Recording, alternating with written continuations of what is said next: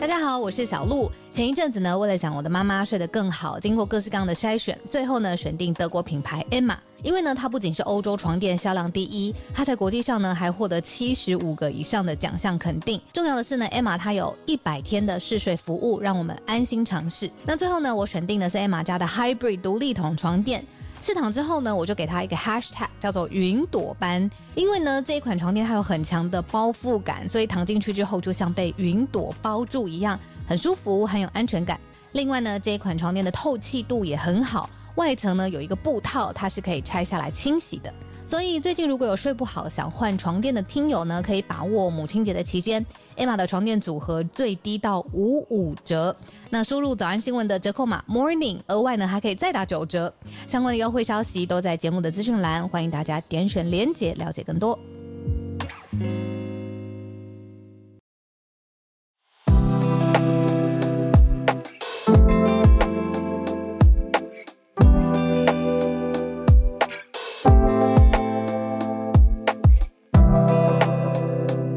小鹿早安，大家早安。二早安，大家早安，欢迎大家来到今天十月二十七号星期四的全球串联早安新闻。嘿，大家早。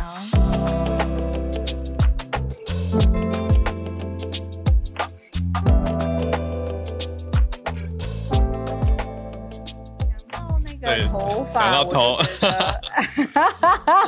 我们今天社群看到一个跟头有关的帽 的帽子，对啊，帽子的题目，没错，菲律宾的一个题目，很有趣。嗯，就是我觉得小的时候，可能长大的过程当中，如果考试真的是日复一日要出现，然后你也会看到有一些聪明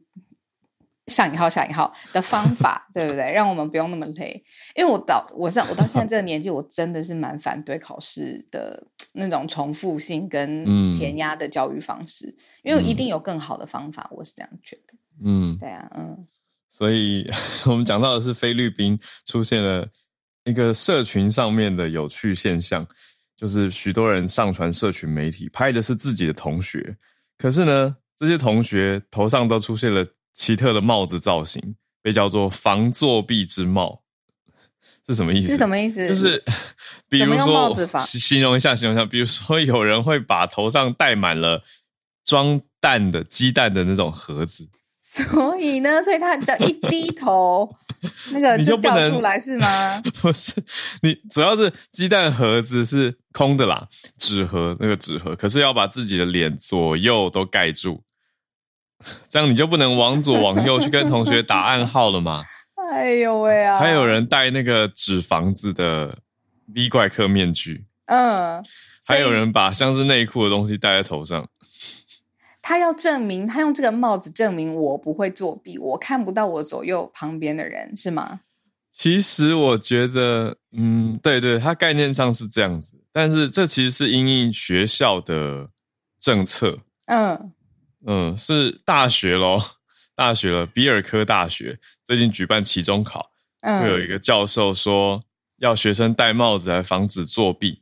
结果这是机械工程系的，结果学生就用各自自己的创意帽子来考试，就那就这个是学生在呛老师啊，有一点对对啊，好了好很多点，怎么 就是你怎么会觉得如果我戴了什么样的帽子就有办法阻止我作弊呢？对，还有人直接戴安全帽来考试，哦，哎，我真的看到好多张照片了，就是整个看起来是大学教室啦，所有的人都左右两边都要贴起来，有人贴左边一张 A 四的纸，右边贴一张 A 四的纸，然后有些是那种嗯，哎自己做的那种，把整颗头都用一个圆柱体包起来，然后只有两颗眼睛露出来，然后有些人是长方体这样子。嗯，这个做法我们现在讲的是菲律宾嘛，可是嗯教授、这位提出的教授，他是说他的呃灵感嘛，可以说是，灵感，灵感，灵感。来自泰国，泰国，嗯。嗯，就有呃资料搜查找到泰国在二零一三年的时候，就有一个公立大学的纺织课的学生要戴上防避帽，可是泰国的看起来就比较奇怪一点，就是所有人的头上是纸做的一个圈圈，左右各贴一张白纸 A 四白纸，天哪，太扯了！所以看起来还蛮奇怪的，会让人想到可能是一些嗯，要怎么形容？好啦，丧丧礼吗？哦，就是懂我懂，我会想到那种嗯孝子的画面。对，然后还有另外一个在泰国，也不知道是文化还是怎么样，到一六年哦，已经有一点嗯靠近时间了。他要求学生考试的时候要把你的雨伞打开，然后你只能躲在你的雨伞里面，所以你在考试的时候，你后面的人看不到你前面，嗯嗯嗯。然后我自己也看不到左边跟右诶边。每个人都用一一个一把雨伞把自己包起来的感觉。对，开伞考试这样。那所以这个是泰国其实做得到，但我不知道是 文化上面不同，还是你知道现在的学生能自己的想法。独立的想法也很重要，我我是这样子觉得。反正，在嗯。菲律宾搬过来这一套的时候，就造成了，也可以说蛮酷手，还有人在用酷手这个字嘛，然后蛮创意的表现。应该听得懂了，对，对，恶搞的意思，对，就觉得大家还蛮反动的吧，就觉得不是很支持好啊，你要我戴，帽子，对我就搞怪给你看，我对搞怪给你看。啊，嗯。真的要作弊也难防吧？讲到泰国，就会讲到泰国的电影拍出来的现象啊，模范生，哦，模范生，对对，也是讲这个学校集体作弊的事，对吗？犯人的犯，就是嗯讲、对集体舞弊，对啊，集体舞弊的。哎，在嗯韩国，我记得就是我之前看《少年法庭》的时候也有一个，可是他是校嗯方就是直接泄题给对，呃有权贵跟权力阶级的家庭，平，对，因为他们自己学校也要拼，就是哎，我这个高中有多少人考进了首尔大学？因为它很难考嘛。嗯那你有钱，你就会被拉入一个所谓权贵的这个群组里面真的真的，然后然后这里面的群组的爸爸，其中就是什么检察官啊、法官啊、嗯艺人啊，然后他们嗯的小孩就可以提前看到考试的题目。就是非常的不公平。对啊，你看这个作弊的方向也有千千百百种啊，如果是那一种的话，你撑雨伞也挡不住。大讲得太好了，对是不是对，多少个 V 怪客来 也不行，也挡不住，因为答案、嗯作弊的答案在他脑子里。特别真是对啊哎、有人问看到哭嗯，手是什么、哎、然后后面打一个问号。好吧，我已经出先下现跨世代的差异，要不然就是这位听友也许不是台湾人，我在猜，因为台湾台湾有好几年都好流行这个从日本传来的词吧。小鹿真的太没我下。线了。好啦好啦，好了，我刚有我说嘛，就是恶搞嘛，对对不对对没？错没错。好了，好，没问题。八点十二分，我们开始不热不好恶搞的来聊。好哎，今天这四题有一点点严肃，嗯，对啊都是大题目。好，先从美国的其中选举来开始讲起。一转眼，下下礼拜就是美国的其中选举了，十一月八号，我们来看有哪些的重点，大家一起来关注。第二题则是德国的港口，现在在有争议，争议什么呢？德国是说要现在政府方的意见是有条件的允许中资来入股汉堡港。你说当股东重不重大，影响到底有多深远，而且开放多少？现在是说开放不到百分之二十五的股权给中资，那它代表的意义又是什么？现在争议点在哪里？嗯，我自己会联想到其他的，我们等下来聊。好，第三题则是中国在海外的一些消息，多方消息指出，发现了在中国在海外有非正式的警察局，这个我们之前在节目上有听友串联的时候提到过，现在有更多的报道指证莉莉，我们来谈一下。最后一题则是欧盟现在最需要团结，可是法国跟德国这个两大火车头意见似乎有些分歧，他们两边的领袖见面之后，又分别不同框开了一些开开了对外的消息记者会，所以我们一起来看一下现在欧盟团结面临到的一些可能挑战。好。嗯，第一大题呢，我觉得花一些些时间，稍微有一些多面向、很立体的，呃，让大家理解为什么美国其中选举是重要的。那在开始之前呢，可以跟大家背景再跟大家分享一下，美国其中选举要选的东西非常非常多，包括了美国众议院的所有席次，还有参议院里面三分之一的席位。除此之外呢，还有上以千计、上千个立法机构的行政领导职，就是高层这样子。那所以可以想象得到，虽然不是美国总统选举这么高的层级，可是这个结果开出来之后。就大部分决定了，接下来拜登政府他还剩两年的时间。他如果所有的议案或他的行动要透过两院的支持，那其中选举一抵定，就大概可以知道这个拜登政府接下来两年会长成什么样子。好，那这一次的其中选举呢，就有呃专业的新闻媒体帮我们统整了六个重大的看点，我快速的。讲过去，讲过去，让大家知道为什么这个其中选举重要的症结点跟现在双方攻结的地方是什么？那首先第一个就是早安新闻花了很多时间聊的堕胎的议题，左右两党非常不一样。再来就是乌克兰的议题上面，两党对于乌克兰的援助、还有团结，还有就是未来修复。经济上面的帮助也有出现不一样的特殊的想法，就在外交政策上面。另外呢，就是 climate change 气候变化，在拜登总统任内呢，呃，完全就是在这个议题上面发挥了很多很多的想法跟倡议。但是川普是回避巴黎协定的人嘛，对，所以前后也有呃很多不一样的声音。那再来就是刚既然提到川普，川普到现在都觉得他二零二零年的选举是被偷走的。那他既然在国家，还有在民民间，还有在他自己的共和党当中，都还有一个非常有影响力的位置的话，那他重返政坛，大家是怎么看？哦，两党其实不太一样。最后呢，就是对于民主啊、总统民意这些事情，其实，在二零二一年一月份那个大家袭击国会山庄，也是美国历史史上第一次之后，大家都会觉得未来美国民主的。这个程序还有正义，还有选举的新形态的办法，其实都面临了考验。尤其对照就是总统现任总统拜登，他的现任支持度是非常非常不好看的。嗯，因为他上任之后的确有非常多，不论是疫情的、经济的、外交策略的、战争的，对，所以这几个都造成了现在呃众议院跟参议院里面的席次很重要。决定了下来，你就决定了这六大重点到底是更倾向移民的政策哪一方，堕胎政策的哪一方，气候变迁的哪一方，所以大家才说，呃，现在马上要来临的美国其中选举非常非常重要。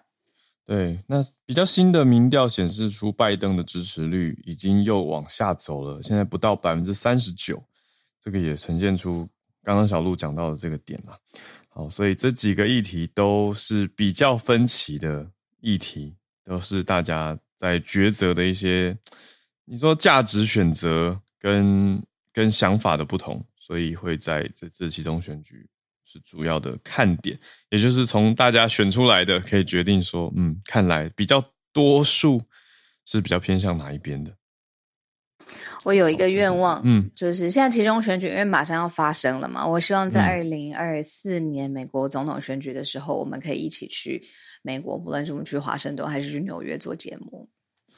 我现在跟宇宙许这个愿，许愿了，我许愿了，我许愿，我真的很期待耶，因为，呃，我再下一次的期，呃，就是美国总统大选，可能。各种人生阶段也不太一样了，我自己是这样子想的。我跟你讲很好笑，我是用美国总统选举的报道的规模在想，我这个四年下个四年要做什么。真的，在我 Notepad 上面我是这样子计计划的。四年是一个计划期间，对对对对，希望到时候采访的状态要很好，或者有很多资源，或者有很多朋友跟我一起做。那我这四年要做什么？嗯，对啊，好，可以，好，宇宙许愿，好。好，今天第二题呢，刚刚讲到分歧嘛，第二题呢，这是今天早上在我们工作群组当中有小小不一样的地方，我太好奇了，我想听听看浩尔聊这一题。嗯，好，这一题是在讲德国的政府现在已经公布消息说，有条件的允许中资来入股汉堡港，股权低于百分之二十五。我们刚刚哎跟跟小鹿在讨论说，这一题现在资讯够多吗？好讲吗？好展开吗？嗯，我会一直。觉得还算可以，因为会想到这几天也有前立委在提高雄港是不是有中资，我就觉得哇，这个对比感很强烈。我本来第一时间想的是说，嗯，其实中国在世界蛮多地方已经有公共建设的出资跟入股了，但是我又认为在德国的港口，尤其是汉堡这个吞吐量那么大的港口，我觉得非同小可。好，所以还是一起来关注这个题目，也就是德国总理肖兹他的立场是怎么说呢？他是说。他他没有直接的赞成跟否定，他比较迂回的讲，他说不要直接的否决，让中国的一家公司入股德国的港口货柜码头。嗯，那是哪一家公司？叫做中国远洋运输公司，是中国航运的巨头之一啊。那德国联合政府已经同意了，让这个简称叫中远海运中国远洋运输公司的。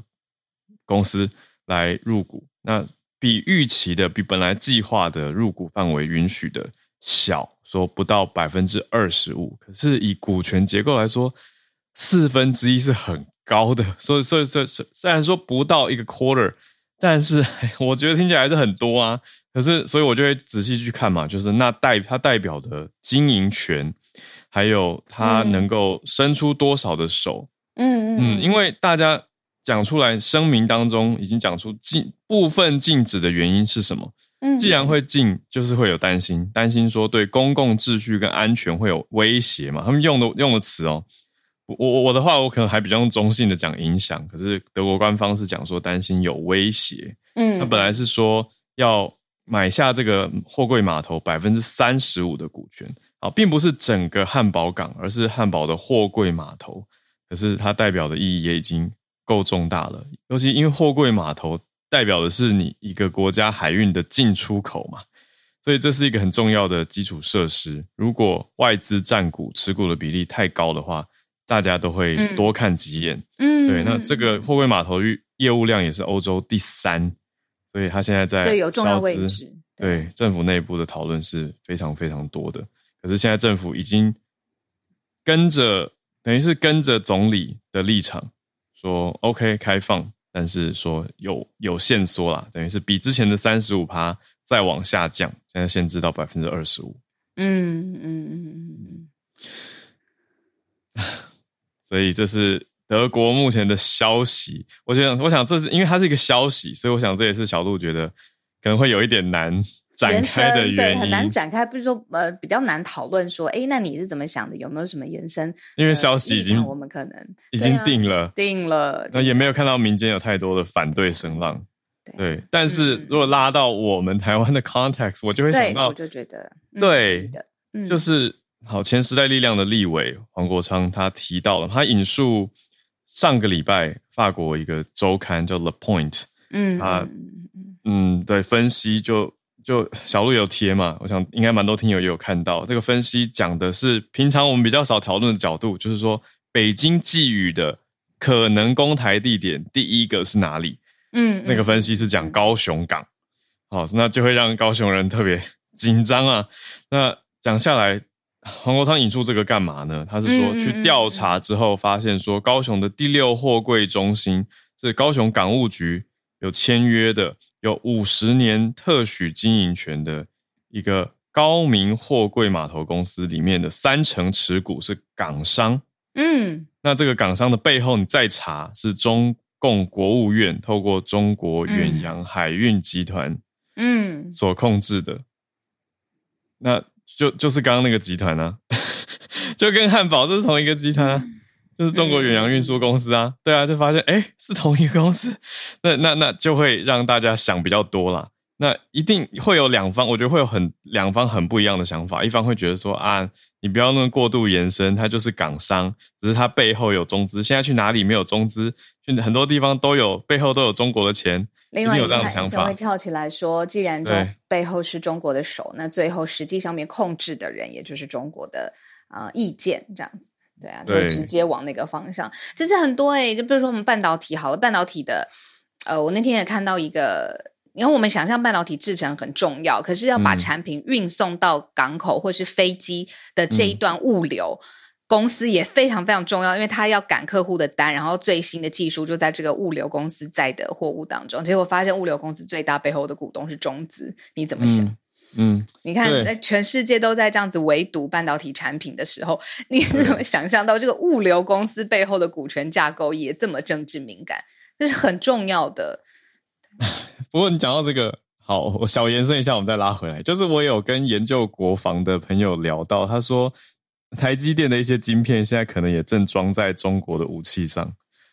我就觉得你懂吗？就类似这个感觉，就是大家都已经 intertwined，哦，对对对，就台积电不是它，它不见得能够控制，你知道吗？还是说他要他要写一些程式去防吗？你知道，因为这个我真的不知道。可对，是所谓的我我去问一些细节，就是嗯它晶片有分成军用晶片跟军民两用。哦它如果是军民两用的，你真的很难去限制。对啊，台积电怎么做嘛？对，好，那拉回这一题，嗯经济部怎么回应？经济部是说这个是港商，他没有办法，他是港商投资台湾的这家公司，这个码头公司，那是交通部的专案核准，而且港商他没办法参与经营码头，就是要让大家安心啦。就是说，港商他是投资方，那除此之外呢，阳明海运台湾这边也要希望增加持股来扩大控制力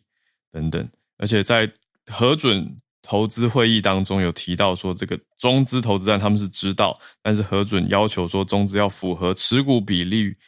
低于百分之五十，也不可以超过其他非中资的最大股东，嗯，等等等，有这些规定。好，所以这样摆跟汉汉堡的台湾连接起来，对摆在一起就会有一种嗯，嗯大家的感受如何呢？会不会德国人也没有很意识到这件事情？因为你知道台湾大家对啊，你说有很在乎这一题，好像不是每个人都那么在意这个题目。嗯，一个一个看背后投资的角度这样。对，嗯，对他说对大众来说真的是蛮复杂。好，那我们继续对。讲到中国，因为我们就连续嗯来到第三题。早安新闻之前跟大家很详实的讲了从头到尾四通桥事件的前前后后的发展嘛，在嗯之前的时候，呃，尤其是二十大开幕之前，在天桥啊、厕所上面有很多很多的标语，然后早安新闻的社团当中也有很多讨论。当时我就有看到一个是我看过去的新闻，是一个海外的留学生，就是他人其实没有在。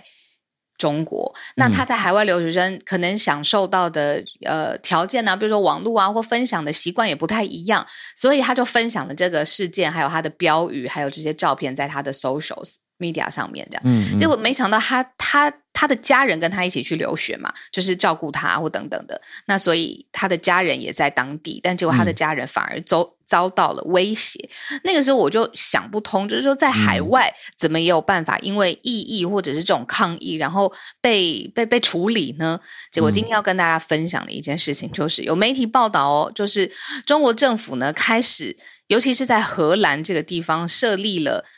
非正式的警察局，这个警察局的意思就是，只要你在，就算是在海外有一个异议、呃抗议或是散播可能威胁到国家的言论，他的这个本人还有他相关的中国人的家人啊、朋友关系链会进行骚扰。这件事情呢，已经正式到荷兰的外交部表示正式要展开调查。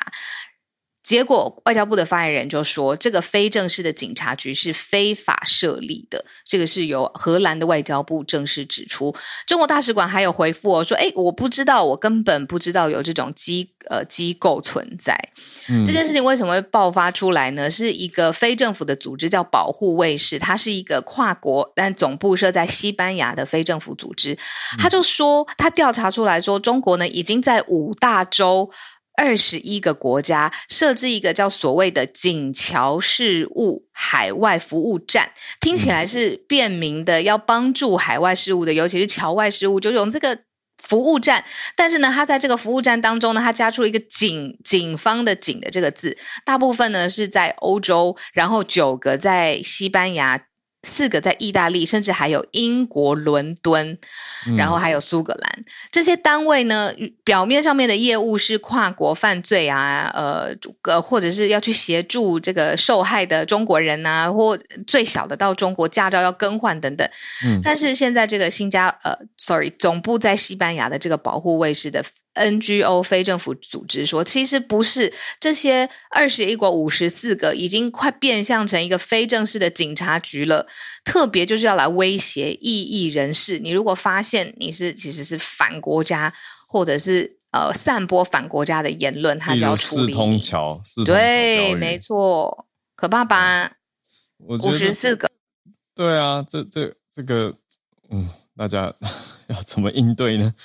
好，那。荷兰外交部已经说了，这个非正式的警察局是非法设立的嘛？可是非法跟会不会积极取缔，或者有没有办法去积极的查气、拿下，或者是要求关闭，这又是另外的讨论。我想这是大家会比较希望看到的吧？因为这不就是变成思想警察了吗？有点像这个感觉啊，就是在抓异议人士、异议分子跟不同的想法。那这个在中国境内，我觉得我们已经报道过好多年了，就是中国现在的文化，或者是从上到下的管理方式。但他去海外设置这样子的，有一点界限、职责界限模糊的机构，到海外的，对啊，那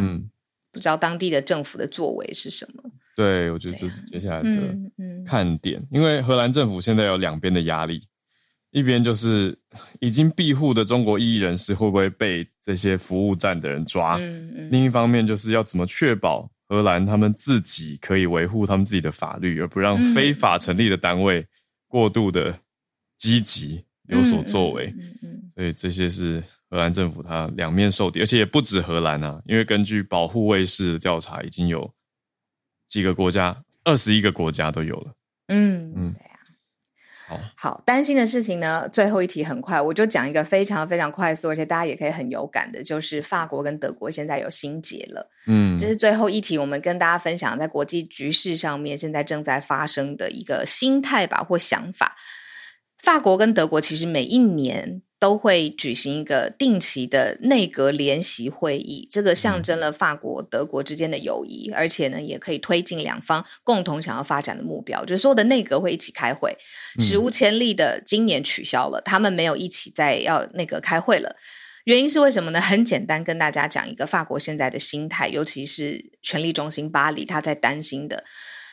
跟乌克兰战争有关，因为现在乌克兰战争等于是重启或是撕毁了整个。欧洲的地缘战略的规则，那在这一连串的事件发生当中，德国在这个战争当中，它的地位、它的话语权遭到了很大很大的强化。法国就会担心说，整个战争结束之后，或者是现在已经有满满满满明显的趋势，德国会是欧洲的老大国，把法国推向欧方、欧洲跟西方的边缘的地位。那所以他很担心这个局势是往这个方向走的。他现在保护自己的想法比较多。他出席了这个呃会议之后，就的总理出席了会议之后呢，取消了内阁内阁的联席会议，就是法法德之间的联席会议已经完全取消了。那媒体就报道说，这是象征两国友谊破裂的开始。嗯，那对讲到刚才说是德国总理肖兹跟法国总理马克马克龙他们在巴黎有会面嘛？那他们谈的情况，外面媒体报道跟以前已经完全不一样了。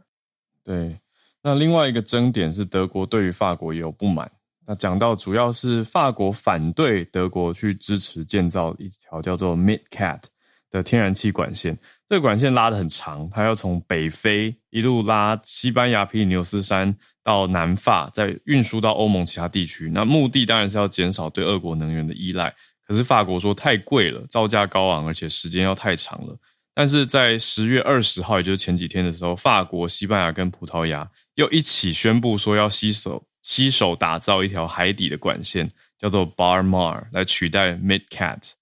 好，那个 MidCat 就跟地中海应该有关系了，Mediterranean。好，那这个 Bar Mar 它是。海洋相关的比较是绿氢的运送，那法国是说这更符合欧洲要逐渐淘汰化石燃料的政策，因为天然气毕竟还是有燃烧的流程，所以法国跟德国在这个能源政策重大的能源经济政策上面也立场也分歧，那这个让德国也不是很开心，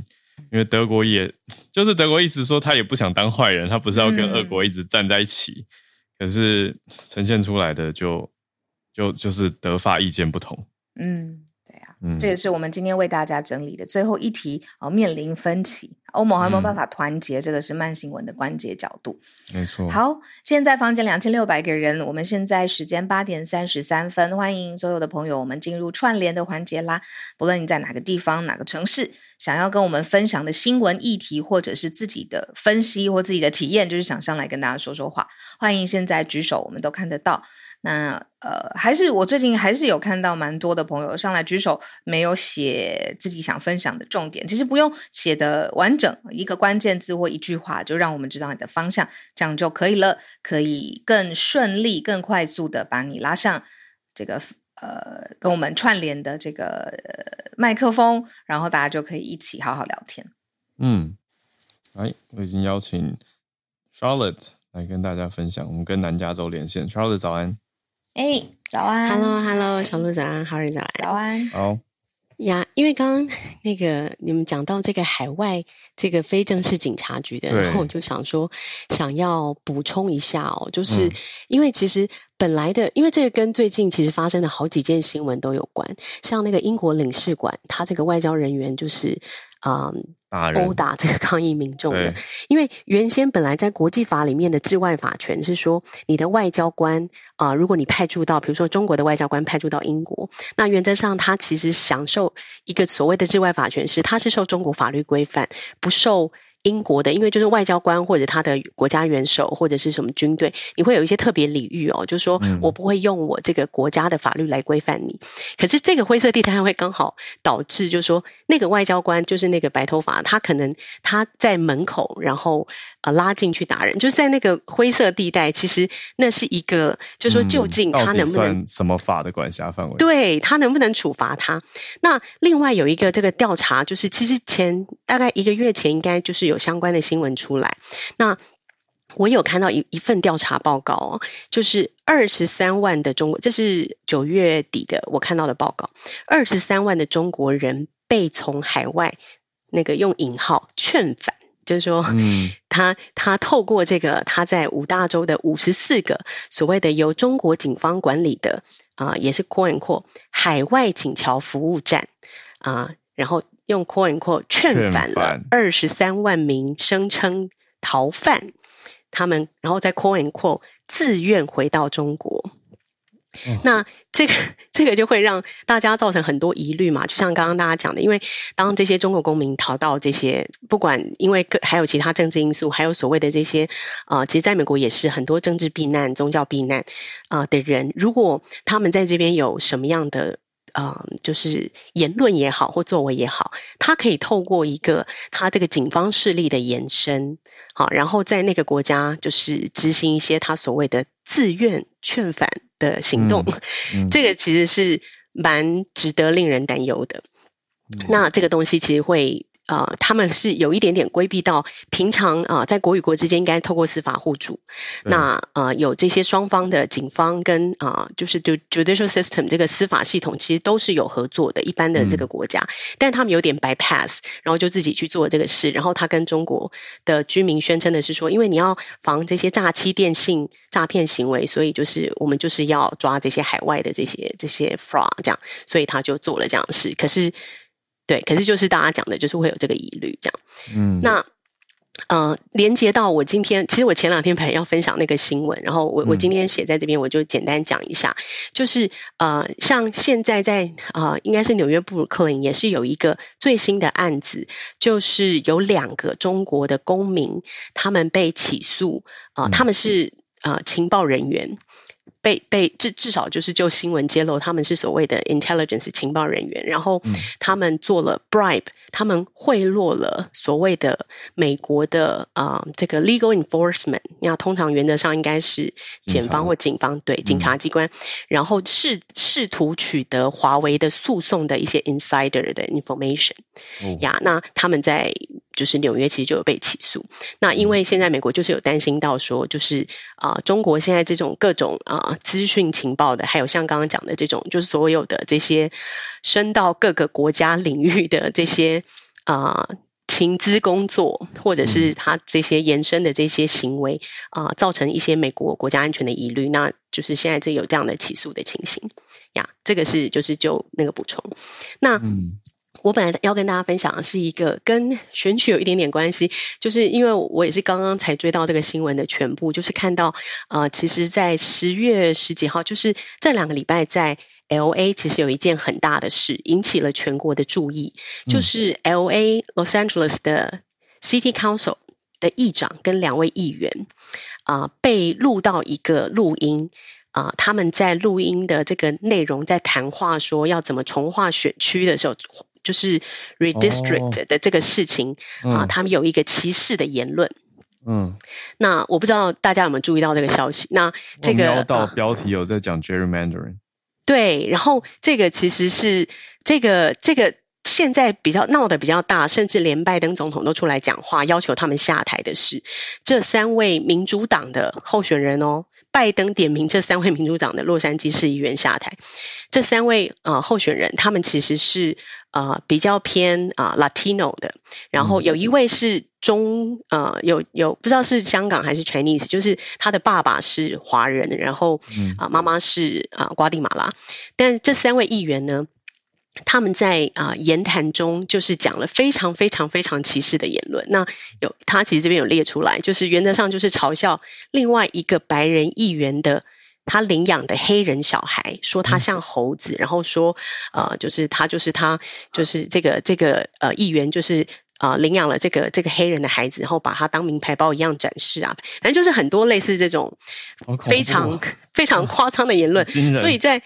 洛杉矶造成非常大的抗议啊，就说有人就是就是在在市议会外面就是啊举牌，然后要求他们下台。那议长在几天后就下台了。那另外两名议员现在还不肯下台，目前是在被 censor，就是被被谴责，就是严厉谴责。然后啊，就是还是有民众在抗议他们下台。那我比较啊。压抑的是看到说，其实拜登也已经点名这个下台，因为这个又是民主党的，然后又是所谓这个 所谓 minority，但是因为啊拉丁 Latino 的这个这个 population 在加州完全不是 minority，他们其实在加州应该目前已经是人口第一的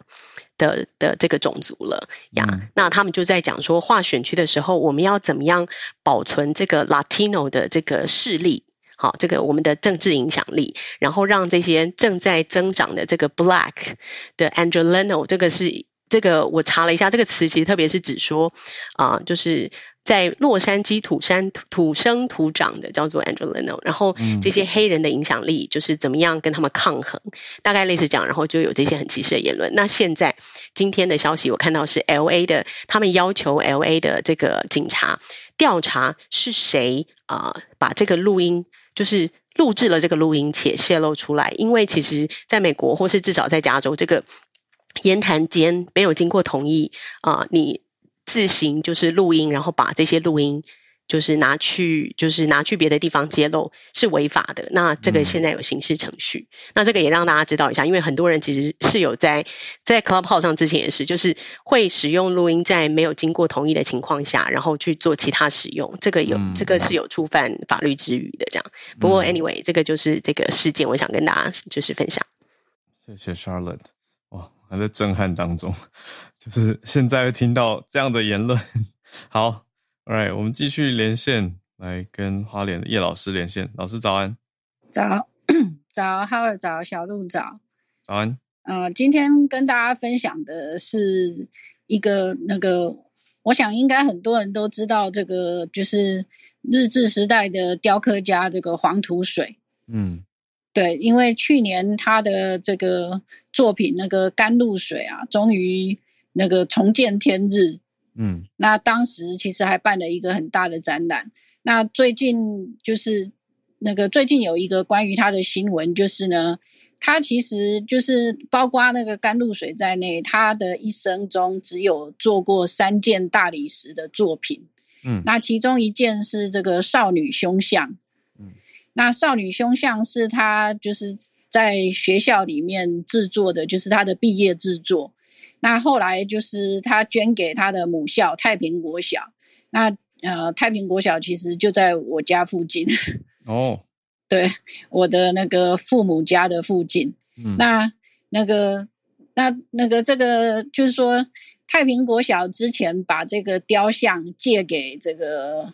借给这个美术馆那个北呃北师美术馆，哎，借给北师美术馆展览。那而且还就是说，因为那个过了那么久，有一点破损，所以还经过修复。那最近又回到了这个太平国小。那太平因为原本黄土水就是要捐给他的母校，那当然就是说现在就是呃好消息传出来，就是说太平国小有三个校友捐了钱，要在太平国小成立一个这个成立一个生态博物馆。那里面就是会放置这个呃黄土水的这个少女胸像，那以及其他的东西。那这个生态博物馆会是全台湾唯一设在小学里面的生态博物馆。嗯，对，那这个是蛮值得期待的，所以想说跟大家分享。对，嗯，这样子。哇，对啊，蛮期待，会在等于在大道城嘛。对，在大道城。对，嗯，哦，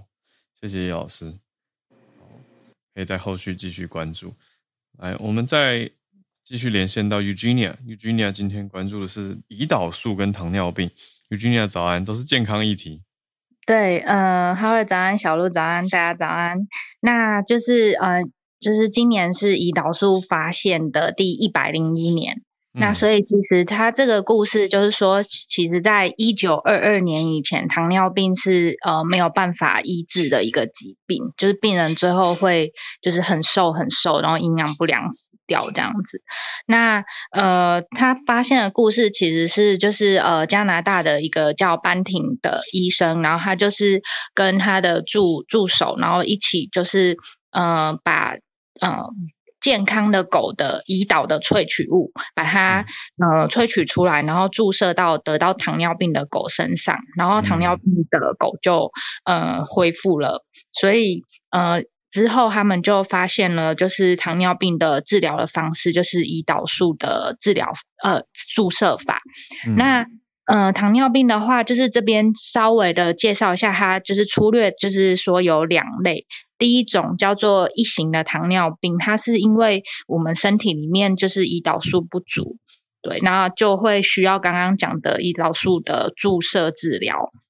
然后二种是二型糖尿病，那二一般认为就是二型糖尿病是跟那个肥胖有关，它是我们身体内的细胞，它是。呃，有足够的身体里面有足够的胰岛素，但是呃，那身体的细胞对于胰岛素的反应是不正常的，所以没有办法降血糖。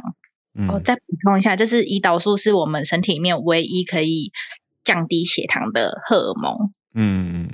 对，那这这就是粗略的介绍。那呃，为什么要关注这个议题？就是说，其实现在全球大概有。呃，五亿三千七百万的成人罹患糖尿病，所以其实是呃全球人口大概十分之一的人，嗯，对啊。然后，而且其实呃以台湾来说的话，那它在我们十大死因的呃排行其实也是很前面，名列前茅，对啊。然后，其实如果是以全球来说的话，大概。去年就是说，大概每五秒钟就有一个人是因为糖尿病而死亡。嗯，所以其实这个数就是你看我刚刚讲话讲几秒钟了，就是这个数据是很吓人这样。那呃，比较呃，大家可能会忽略的是，有一个叫做糖尿病前期的这个阶段。那它的意思是说呢，就是呃，一个人他在从健康到罹患。到糖尿病这中间的这个过程，那这个过程有可能会长达到五年到十年。嗯，然后呃，我们台湾的就是从二零一七年到二零二零年的一个就是国民营养健康状况变迁的调查调查，就是说有十八岁以上的这个国人啊，他糖尿病前期的这个盛行率有。呃，二十五趴，也就是四分之一的人是处在这个糖尿病的高风险中。嗯，然后那我定义，我来就是呃讲一下它的定义，就是我们一般人我们的正常的空腹血糖值应该是小于一百，那如果超过一百二十五是糖尿病。那呃，所以如果是你空腹的血糖，就是你晚上经过八个小时都没有吃东西，然后你一量，你空腹血糖就是已经是高于一百，然后在一百五以下这个之间，就是糖尿病前期。嗯，对，然后还有另外一个指标叫做糖化血色素，那正常的糖化血色素是要小于五点七 percent，那如果超过六点四。就是糖尿病，所以你的空腹血糖值如果是介在五点七到六点四之间，这也是糖尿病的前期。嗯，对。然后它比较呃可怕是说，我们这个阶段的人们是不会有不任何的不舒服，可是他身体的糖尿呃血呃葡萄糖的代谢是已经发生异常了。所以就是说呃，我们可能是要还是要定期的去呃。监控自己的血糖，然后呃，去知道说，哎，自己比方说有一些糖尿病的一些警讯是说，可能大家很常听到说吃多喝多尿多，或者是有一些人可能没有的，没有这三个，他可能会有，比方说，呃，视线模糊啊，或者是他的伤口不容易愈合，这些都是一些呃警讯，嗯。对，要去呃注意，对，然后那有三件事情是我们可以预防糖尿病可以做的，那这是国健署的建议，有点 cliche，但我还是讲一下，就是我们饮食要是呃三少一高，就是少油、少盐、少糖，然后高纤，嗯，然后再来是运动，运动就是几乎看下来每个健健康议题，它都是会。建议大家要运动，就是每天三十分钟，每周一百五十分钟。嗯，然后第三是刚刚的，就是讲的监控血糖，然后还有量，就是腰围跟称体重。就是呃，如果是呃那个腰围的话，男成年男成年男性是应该在九十公分以下，然后女性应该在八十公分以下。那这样子是比较。健康的一个数值的范围。那如果刚刚讲就是血糖或腰围、体重有异常的话，其实可以去检视那个饮食状况跟运动量。那其实糖尿病前期是可以就是透过就是调整饮食啊、运动啊，去呃做一个改善的这样子。嗯嗯嗯。对，谢谢。谢谢 Jenny。好，感谢 Jenny。那我们再继续连线。今天有蛮多热情的听友要分享串联的，所以我们把握时间来继续来连线到香港的听友 Bernard 要谈我们之前有讲到的免征值。Bernard 早安，好早安，早早安，就对，今天就。呃，再讲一次，之前就是有呃在香港发生的那个免征纸的事件，然后嗯之前呃就是哈维跟小哥有之前有提到说那个之前免征纸的事件，其实那个时候在呃其实第一次的时候是在呃就是因为呃其实讲一下背景，就是说有呃就是。被抓，说说华裔被抓到说有人就是拿着免针纸，然后就是说以免针纸为，呃，就是一个原因，然后就不打针，然后就是也有，呃，就是也有怀疑说那些医，就是医生们有没有真的是有评估到，就是呃，就是病人们的那个身体的状况，还是说就是以前，就是以付钱为标准，就是给他们免针纸这个事件，呃，就之后的话，其实第一次的，其实在呃。在十月的时候，就是刚十月中的时候，其实十月十二号的时候有第一次就说要，呃，就是要，呃，免除了，就是呃，就是把所有的那个免征纸的那个，就是呃，把它全部给。取消，然后但其实是有经，就是其实当天有那个有交了一个司法的复核，所以其实这个司法复核其实是判出来的决定是胜诉的，其实是，呃，胜诉的是说那个我们就是有人去说那个政府不应该要取消免征子的权利，所以其实这个免征子才是继续这个从这一次的那个判决之后，其实是继续可以执行的，是是继续可以有的，但是。最最近呢，就是政府了，就是在改了，就是改了法律，让直直接，呃，那个医就是局长，就是呃医呃医生，就医务科及卫生局的局长，然后就直接有权利可以去直接去是宣布取消十四天之后，在在是宣布说那个在在免针纸十四天之后可以直接取消那个免针纸，所以其实这一次的话，其实有很多就是，其实，在呃在接，就是在呃。在大家的眼光来讲的话，他有一点是输打赢要，就是当他输掉的时候，他就用另外一个法律去，就是改直接改那个法律，让那个免征纸可以去这失效这样子。其实，因为呃，其实还是对于免征纸的话，其实呃，我不。我不能否认说有可能就是某一些医生有可能就是为了就只是收钱，然后就给了一个免征纸的一个公免针纸，但是其实还是有很多的人还是因为有那个有医生的判定是有觉得说那他们打针是为了身体，就是为让身体觉得不太好，所以去让他们就是呃就让他们不呃不要去打针。其实这个的话，其实很多很多我都有看到一些报章杂志的报报。章的报道其实有很多，其实因为呃有很多，其实家家里很多困，就是家家里比较那个，就是处处于劣势的，可能家里那个中家境可能不太好，然后可能就是那个可能呃丈夫跟小孩都有生病，然后他自己身体也不好的时候，然后他就不想要去打，然后去拿的那个免针纸，所以其实就很多呃我。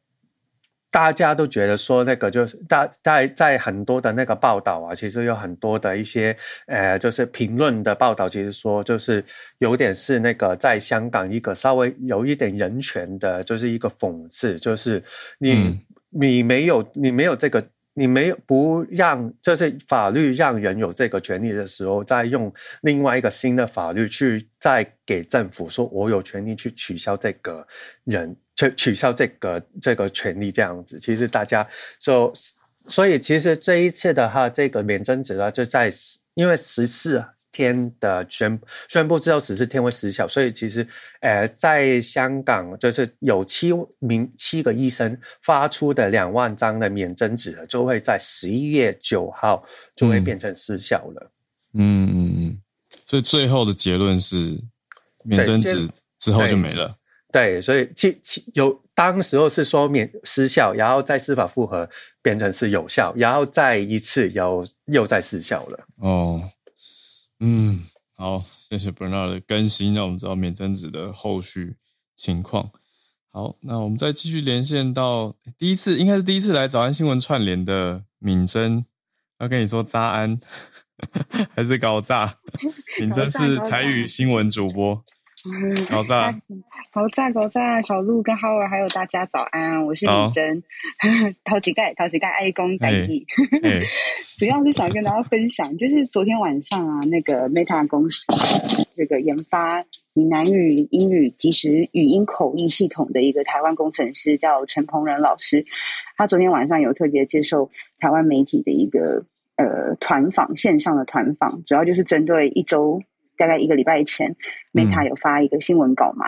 然后有跟大家说明，就是说，其实他们现在已经研发了大概两年多的一套语音系统，是已经可以呃把闽南语或是台语或是福建话，就是这样子语音跟英语直接对应，然后它就可以及时同步翻译。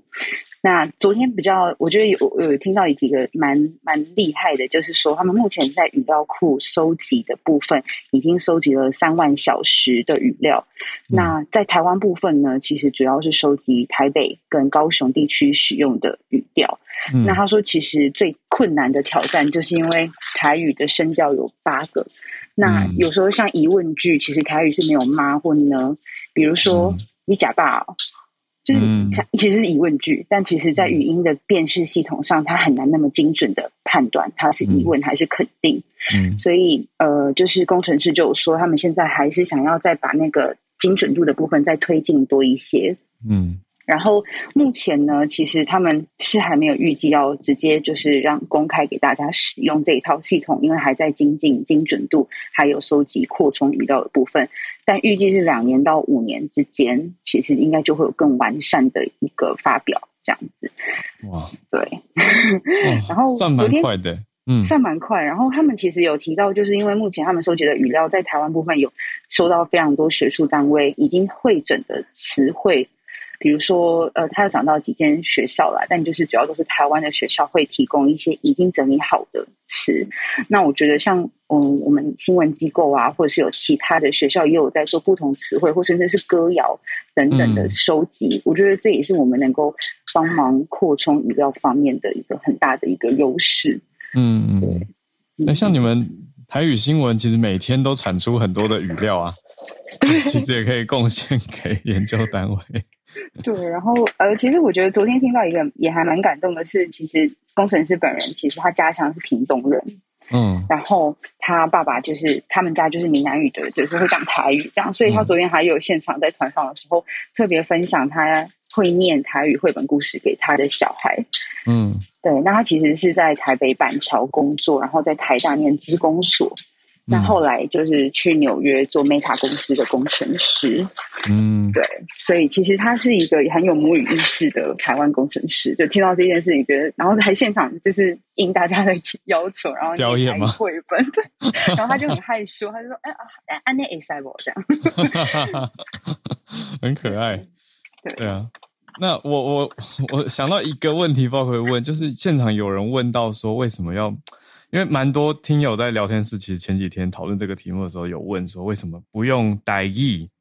而是或者是 Minanese，而是要用 Hokkien，有没有讨论到这个议题？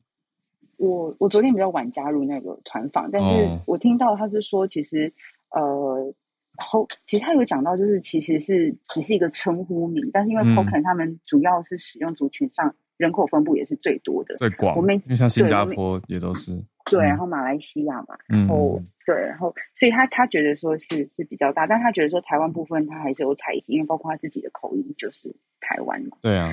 对啊。哦，了解。嗯，有，我觉得这样有有解惑到了。对我，对，因为有有一些读者或者是听友就很在意这个点，但我就觉得，嗯，这样是不是又太太台语思维就是主导了？因为有很多地方也讲相相近似啦，只是说呈现出来的是因为陈鹏仁他的口音是台语的口音。嗯，对。像昨天在访问的时候，他其实也都是说闽南语跟台语，他。他他几乎很少讲到福建话，但其实我觉得他就是一个不同，对，其实大家都是会通的，只是也在词汇上或语调上还是会有一些不同的差异性，但其实是可以沟通的。对，而且台湾的这个台语其实有很多特色，是很我觉得我觉得很可爱的，很丰富的文化。对，嗯，对，那他们都有纳到资料库里，那那就好了。我看中的点是资料库，蛮用心。然后他还有说，就是未来会扩充的其中一个语种是有包括客语。嗯嗯嗯嗯嗯，对对，这个使用人口其实在全球也是蛮多的。对，所以很期待他们的继续发展。谢谢 冰丁，谢谢敏珍，谢谢 Howard，谢谢小鹿，谢谢大家，谢谢。来，我们来最后连线，来跟澳洲连线吗？跟小 P，小 P 不正经。哎，你好，来跟大家聊。哎，小鹿，好，听到你的声音，早。哎，早。呃，今天早上看到这个新闻，我也觉得蛮震撼的。这个在澳洲算是一个蛮大的新闻了，哈。嗯，这个是有关于今年世界杯四年一次的足球世界杯，在在那个卡达呃杜哈开打嘛，在今年十一月二十号。那今天早上呢，这个澳洲的袋鼠足球队，我们叫 Socceroo 啊，啊，他是用 Soccer 跟 Kangaroo 给他一个昵称叫 Socceroo。嗯，那全体队员呢发出这个影音的一个一个声明，然后对对卡达的人权还有这个同性恋议题做出一个。一个声明，不能说谴责了哈，因为他其实你细看他的 video 的话，他其实还讲的蛮温和的哈。那但是而且他们整个这个行为呢，被澳洲的足协，还有他们这些 player 的各自的这个协会，他们自己的这个团队里面，还有还有澳洲几个各级的这个足协，就州级的足协，都是等于是说整个澳洲。几乎足球界都在声援这件事情，就对，所以说这个事情蛮大的哈。那一些背景资料啦，卡达是在二零一零年的时候被呃 FIFA 就是世界足总呃受呃就是呃同意他们举办这个世界杯嘛，呃今年的世界杯。那卡达是一个回教国家，所以他是他当年有被质疑，足总有被质疑说为什么给他们这个这么保守的一个国家，人权有有议题的国家。给他们世界杯的的举办世界杯的权利。但是他们的解释就跟好像二零零八办奥运一样，就是说在这些开发中的国家，你让他。举办世界杯的话，会把他们的价值观带到跟西方世界一样，好，那这个东西正反两面论论述都有。但是卡达的人权问题一直都蛮严重的。那在这个影片里面，他们也有帮这个卡达政府还价，就说。呃，自从二零一零年开始之后，他们有很多的移工的问题是被改善的。好，比如说以前什么没收护照啊，什么呃禁止离境啊，甚至没有最低薪资，这些东西都已经有在改善，这几年都有改善了。好，但是他们这一次的攻击的最重要的一点就是说，他们对卡达的移工的死亡人数，呃，有点有点呃有点意见了哈。那再一点背景资料，卡达大概卡达人口大概三千万。但是有两百万的移工，哦，两百万移工大部分都来自印度、巴基斯坦啊、尼泊尔啊、Bangladesh 还有斯里兰卡左右。那根据这个新闻的数字统计，就是说从二零一零年开始，有六千五百个移工，呃，他们用一个字叫 pass away，就是逝世，哈，就他们可能没有办法去去证明这六千五百个人怎么死的。那但是二零二零年呢？呃，单一年的数字就五十个人死亡，然后还有五百个人严重受伤，就是肢体残缺这样子，就是这个数字是是是，呃，是被公开出来的。嗯，那所以说，呃，Socceroo 袋鼠足球就是有有希望他们继续的改善这个东西，因为大部分的。很多的移工都是因为二零一零年被招进去，开始盖这些足球场地，为了办这个世界杯足球，所以在 construction 上面，这个世界足总和澳洲代澳洲的 Socceroo 他们认为他们是自己有责任的，他们去那边比赛会间接造成的这些工人死亡，哈，所以说他们觉得他们自己有责任来来出来发声。那同样的是说，他们也为这个同性恋的同性恋的权利发声，哈。嗯现在同性恋在卡达是不是不止违法，而且他是他是没有除罪的，他是 criminalize，就说你是公诉罪的。同性恋如果被抓到的话是七年徒刑，哦，甚至你在你去酒吧里面勾引人家的话，哦，同性恋勾引其他人的话是三年徒刑。嗯哦，那但是卡拉政府这一次也有说，呃，只要在世界杯期间，世界各地来的游客，如果你们是有同性恋或是有这种同性的行为的话，他们是会网开一面不做处理的。我就说在这一方面是开放的，他也 等等于是说公开有有有配合世界足总跟大家的想法，就是对，就是有一点妥协了。所以说你也也是间接的看到说这个国家慢慢的都在开放，但也许脚步。脚步不是我们西方世界所所期待的。那在这次 s o c r o 这个东西，就是第一次全体一个国家的足协，一整个澳洲的整个足球界，国家足球队，对国家足球队加上整个后面的足协，国家足协的势力在挺这件事情。嗯，而且这件事情很可大可小，是因为澳洲自己要申办二零三四的世界杯哦，然后而且明年呃 s o c r o 还要回去卡达的亚洲杯打球。所以说，后续世界会不会被报复或者怎么样，都是值得观察的。这样，但是这一次蛮硬气，蛮蛮硬的起硬起来了。而且他跟很多欧洲的国家，英国啊、德国、e e a n d 他们都有串联，在卡达世界杯的时候，会有什么标语啊、T 恤啊，然后呃背心啊，做出很多有关这种人权或者是同性恋的这种。这这种标语啊，它现在都已经被被整理出来了。所以说这一届的世界杯不止球赛好看，嗯，旁边的这个这个政治人权的议题也蛮应该蛮精彩的。哎，以上谢谢，谢谢小 P。哇，好，这真的是蛮大的题目。小鹿，好，小鹿，那我们明天是专题哦，所以跟大家讲一下，明天专题，嗯。明天，明天我们播专题，小鹿也会再去录专题。对，所以对大家，记得多多支持，大家多多支持我们。就明天我应该也没办法来播现场 live 给大家听，但是大家听就对，没错，就一起支持 podcast，就是用 podcast 的方式来陪伴大家的通勤时间，或是平常早上喜欢听我们的声音的，或者我们节目啦。的的习惯，那再次谢谢今天很精彩丰富的串联，这个礼拜最后一次串联，Charlotte 叶老师、Eugenia、Bernard，还有敏珍，还有小 P，谢谢大家。啊，大家可以去听敏珍报台语新闻，很好听哦。跟大家讲，在公视台语台就可以听到。好啦，那今天作为我们串联的结尾，谢谢大家。我们就明天在专题可以听到，还有下周一早上十月的最后一天，我们会继续串联。好，祝大家愉快，我们下次见，大家拜拜。